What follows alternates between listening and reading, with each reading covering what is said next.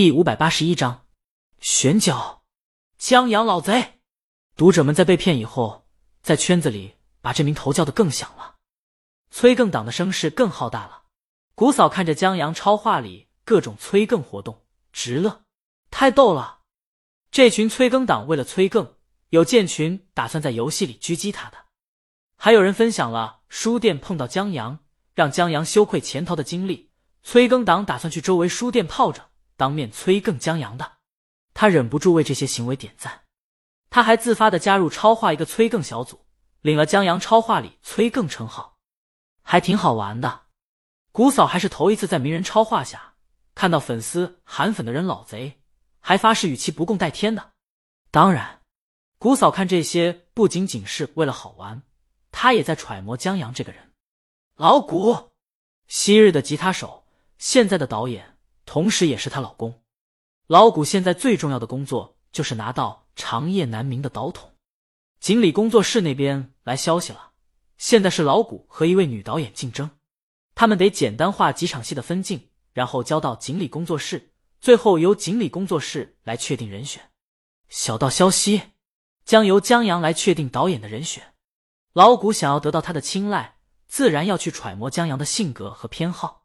古嫂在专业上帮不到忙，就循着蛛丝马迹来揣摩江阳这个人。她对不远处的丈夫说：“老古看得出来，他喜欢纨绔的。”她紧跟着补了一句：“不是耍帅，是那种。”古嫂努力寻找词汇，组织语言，让人看了以后情不自禁来一句：“真牛的。”知道，老古让古嫂放心。他问过石头和三哥了，江阳喜欢什么样的镜头，什么样的艺术风格。什么样的故事结构，他们早聊透了。如果不出意外的话，老古有足够的信心让自己的分镜得到江阳的喜欢，那就好。古嫂放心了，她随手拿起老古放在桌上的剧本，这剧本是锦鲤工作室发过来供老古画分镜的。古嫂翻阅是想看看有没有什么地方还能再给到老古建议的。她现在怀孕了，得为奶粉钱操心了。但在信手翻阅几张以后。古嫂失去了耐心，她不是专业的，在分镜和画面表现力上说不出什么。她遗憾，石头那边要能帮你说说话就好了。忽然，他若有所思：“你说石头那话能不能信？他不会是找借口搪塞我们的吧？”石头曾对老古说：“如果他帮忙引荐、介绍江阳跟老古认识的话，这电视剧很有可能让老古指导。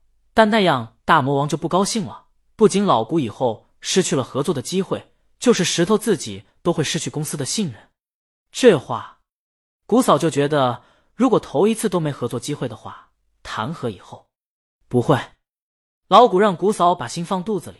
石头什么人，你又不是不知道，特讲义气的一个人。石头也认可他，如果能帮忙的话，石头早帮了。好吧。古嫂继续看手里的剧本，翻了几章，再看到了江阳女友吴爱可。在咖啡厅监听江阳和李静对话，也就是吴爱可鼓动江阳去调查侯桂平案那场戏的时候。咦，古嫂忽然觉得自己有用了。她问老古：“这次比稿有没有要求你们拟定预期的演员？”老古停笔：“没有。”古嫂觉得老古可以交一份演员名单。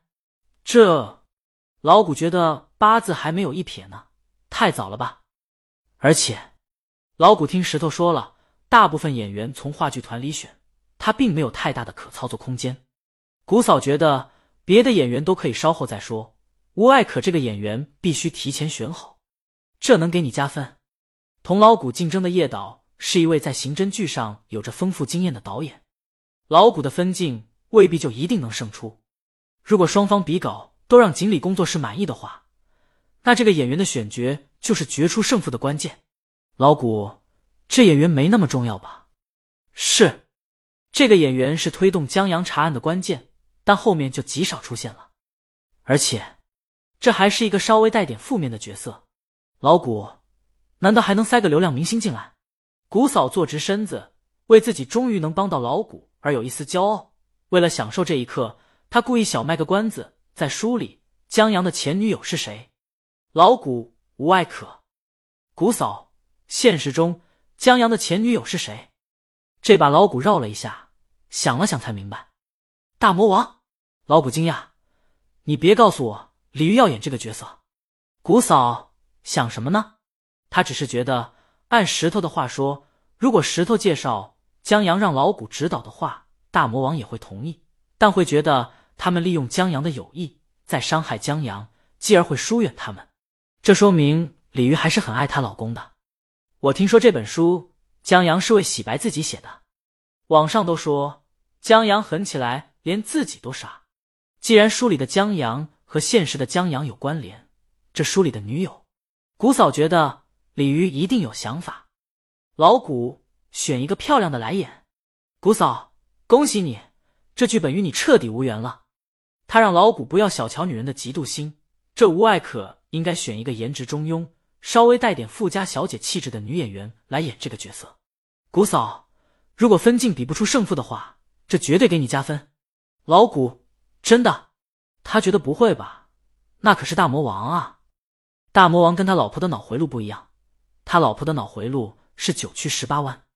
古嫂就加个选角建议，即便没用也不影响什么。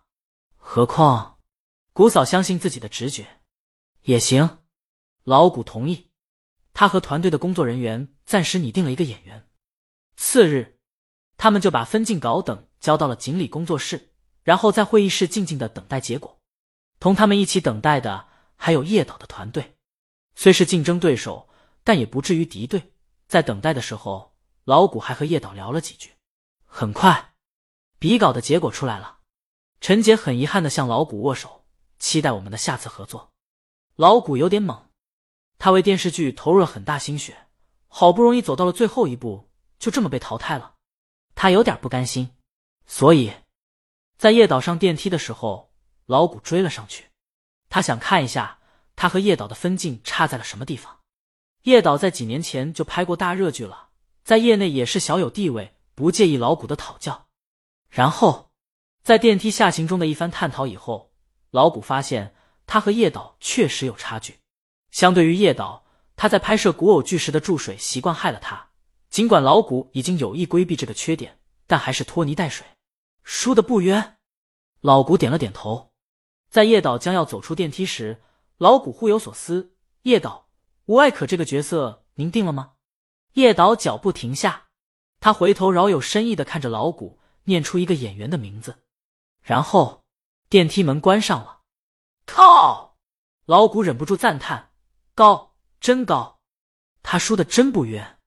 叶导说的这位演员演技挺好，还曾因出演一个国民剧的小角色而小有名气。但是吧，这位女演员整容上瘾。明明有辨识度的脸，现在整成了标准网红脸。这角色选的真厉害，有演技，有名气，有颜值，但是个网红脸。所谓网红脸，就是乍看之下还挺好看，但经不起仔细打量，兼顾了演戏，但又不至于让大魔王吃醋。老谷按开电梯门，望着叶导伟岸的背影，心里全是佩服。叶导不愧是叶导。